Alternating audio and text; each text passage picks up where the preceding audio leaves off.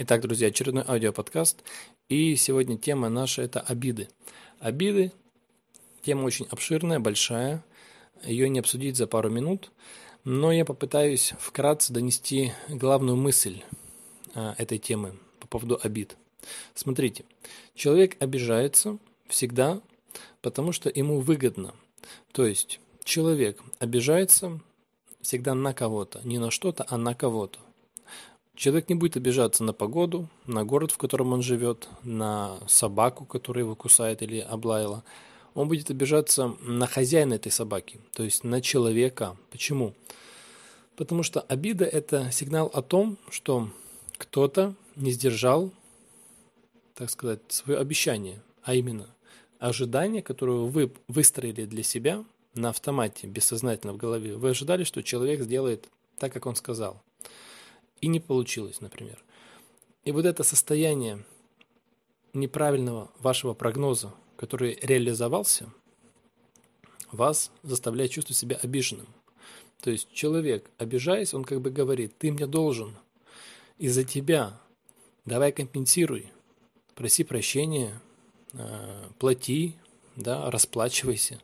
То есть делай что-то, чтобы загладить свою вину, потому что я обиделся.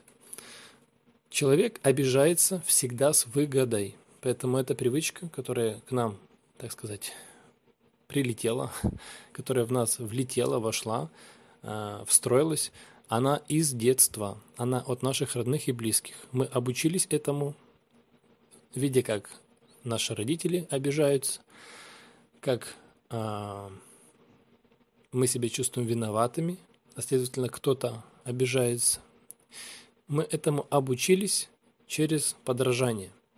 А дальше мы это стали закреплять. И смотрите, в чем момент. Хорошо, обида – это с выгодой. Тогда вроде бы отлично, надо обижаться, классно, выгода же. Но есть нюанс. Тот, кто обижается, он как бы что делает? Он говорит внутренне, что ты мне должен. Кто-то должен, еще кто-то должен. Много кто ему должен. То есть его обокрали. Он будем так говорить, находится в состоянии нужды. Его обокрали, а раз человека обокрали и его обкрадывают, то он становится как бы нищим, он становится бедным. И получается, что человек, который постоянно, сам, может быть, того не понимая, находится в состоянии обиды или обижается, его кто-то всегда задевает, он формирует в себе психику, менталитет нищего человека, человека, которого обкрадывают, э, человека, который нуждается, можно сказать, человека с менталитетом психологии жертвы. А теперь посмотрите, к чему это ведет. Потому что у нас есть такой закон, так скажем, в мире нашем. Все, что внутри, то ищет подтверждение, реализуется во внешнем мире. То есть, если у вас хорошее настроение, вы будете вовне замечать подтверждение этому. Вы будете видеть, как там красив закат, какое красивое солнце, какая хорошая погода, какие хорошие люди, вы будете вспоминать что-то приятное из прошлого и так далее, и так далее. Если вам плохо, неприятно, погано на душе, то вы будете также замечать вовне. Там не то, люди не такие, не так посмотрели, опять не успели, опять что-то задели и так далее, и так далее. Поэтому, если у вас внутри плюс, будете искать снаружи плюс. Если у вас внутри минус, вы будете искать снаружи минус. А теперь возвращаемся к обиде. Смотрите, если человек приучил себя обижаться, задеваться за кого-то, да, и как бы говорит, что каждый мне должен, все плохо, все ужасно, то он таким образом, имея этот менталитет, психологию жертвы, нищего, нуждающегося, человека, которого обманывают, он будет это искать вовне, то есть уровень недоверия к людям повышается, э, тревожность повышается. То есть человек сам, может быть, того не понимая, начинает не доверять людям, не доверять окружению. Он во всем ищет подвох. Ему неприятно, дискомфортно общаться. А, что-то там решать какие-то вопросы. Человек во всем ищет какой-то подвох. Ищет вероятность того, что его где-то обманут, что-то не получится. Так скажем, зарождается некий пессимизм внутренний. Все ужасно, все плохо, не на кого рассчитывать и так далее, и так далее. А теперь самая интересная вещь. Вот это вот нематериальное, то, что нельзя потрогать, привычка обижаться и видеть везде какое-то недоверие, ощущать недоверие, порождает следующее. Раз человек не замечает тех шансов, возможностей, которые проплывают от людей в его жизни и так далее, то он ими не пользуется, и, следовательно, он материально, даже финансово, я бы сказал, становится тоже нищим. То есть внутренняя психология нищего, того, кого обкрадывают, кто нуждается, формирует внешне точно такое же. То есть человек начинает финансово быть неуспешным. Ему не хватает денег, ему не хватает материальных благ. Он во всем нуждается. Он не может реализовать какие-то свои цели, потому что средств не хватает. А это все потому, что внутренне стоит установка, ты, ты нищий, у тебя мало, тебя обокрали, тебе надо, тебе все должны. Вот так вот получается, что чувство обиды формирует бедность, как ни странно.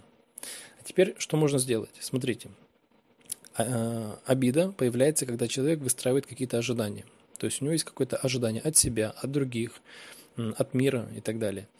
И не случается. Раз не случилось, значит я обиделся.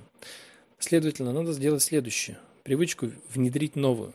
Научиться выстраивать свои ожидания в виде диапазона. Например, вы куда-то идете. Не строить ожидания следующим образом. Я хочу получить то-то, то-то, то-то. И все. А выстраивать ожидания, исходя из двух вопросов. Первое. Что лучшее может произойти? И отвечайте себе то, то, то, то, то. А потом второй вопрос. А что худшее может произойти объективно? И тоже отвечайте себе вот это, вот это и вот это. И у вас получается некий диапазон. То есть плинтус – худший вариант, и потолок – лучший вариант. И вы идете в эту ситуацию. Какой-то получаете результат, факт. И он всегда будет находиться в диапазоне там, где-то посередине. Где-то, может быть, иногда упираясь в лучший вариант, иногда в худший, но всегда это будет ожидаемо. Раз это ожидаемо, у вас будет уменьшаться постепенно привычка обижаться, потому что вы будете получать то, что вы себе запланировали. Это некий диапазон. Вы будете отучивать, отучать себя, да, отучать себя э, мыслить черно-белым форматом. Хорошо, плохо, черное-белое. Получилось, не получилось. И так далее. Правильно, там, неправильно. А вы будете приучать себя размышлять диапазоном, раз, размышлять контрастами какими-то, размышлять, так скажем, полутонами, оттенками. То есть есть большой диапазон ожиданий. Все это о том, что надо разрешить себе и всем людям вокруг быть не идеальными. Классно, круто, когда они свои ожидания, э, свои обещания выполняют. Когда вы то, что спланировали, то и получили. Круто, супер, но бывает, что не получается. И надо научиться в таких ситуациях, в таких неприятных моментах проигрыша, это воспринимать как да, и такое тоже может быть. Да, случилось, все нормально. Никто не виноват в этом. И, следовательно, я не обижен. Я не чувствую себя обиженным. Нету обиды. Поэтому научитесь выстраивать диапазон своих ожиданий. Лучшее и худшее. Вот так вот. Подумайте на тему обиды с этой точки зрения и поймите следующее – так скажем, как некое резюме. В краткосрочной перспективе обида выгодна. Да, я обиделся и показываю человеку, что мне плохо, неприятно, ты виноват как бы в этом, давай компенсируй, давай делай что-то неприятное. Но в долгосрочной перспективе такая привычка приводит к бедноте, к бедности, как психологической, так и финансовой, материальной. То есть в долгосрочной перспективе это невыгодно. Поэтому если вы хотите сиюминутные, так сказать, решение, сиюминутное какое-то состояние позитивное, обижайтесь. Но будете расплачиваться тем, что в дальнейшем вы будете терять больше, чем приобретать. Так что учитесь грамотно подходить к своим чувствам. И до новых встреч!